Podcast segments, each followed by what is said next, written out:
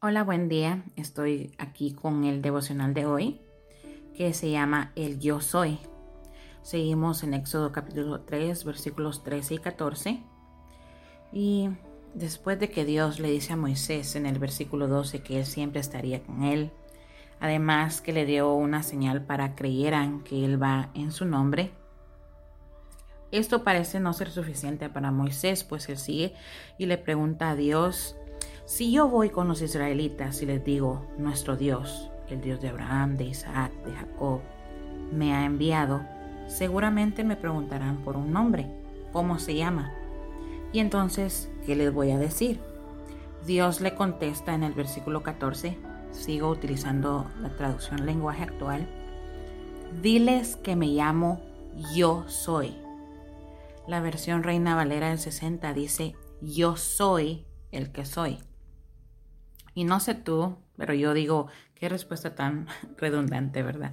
Pero ya analizándolo bien, Dios contestó bien, pues de primero se identificó como el Dios de Abraham, Isaac y Jacob, de los antepasados de Moisés.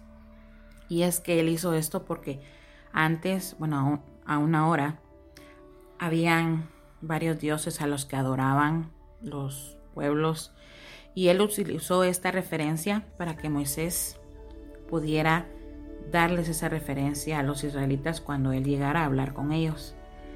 Y él da el nombre el yo soy, dando a entender que él es el único Dios que existe, el único Dios que vive, el Dios verdadero.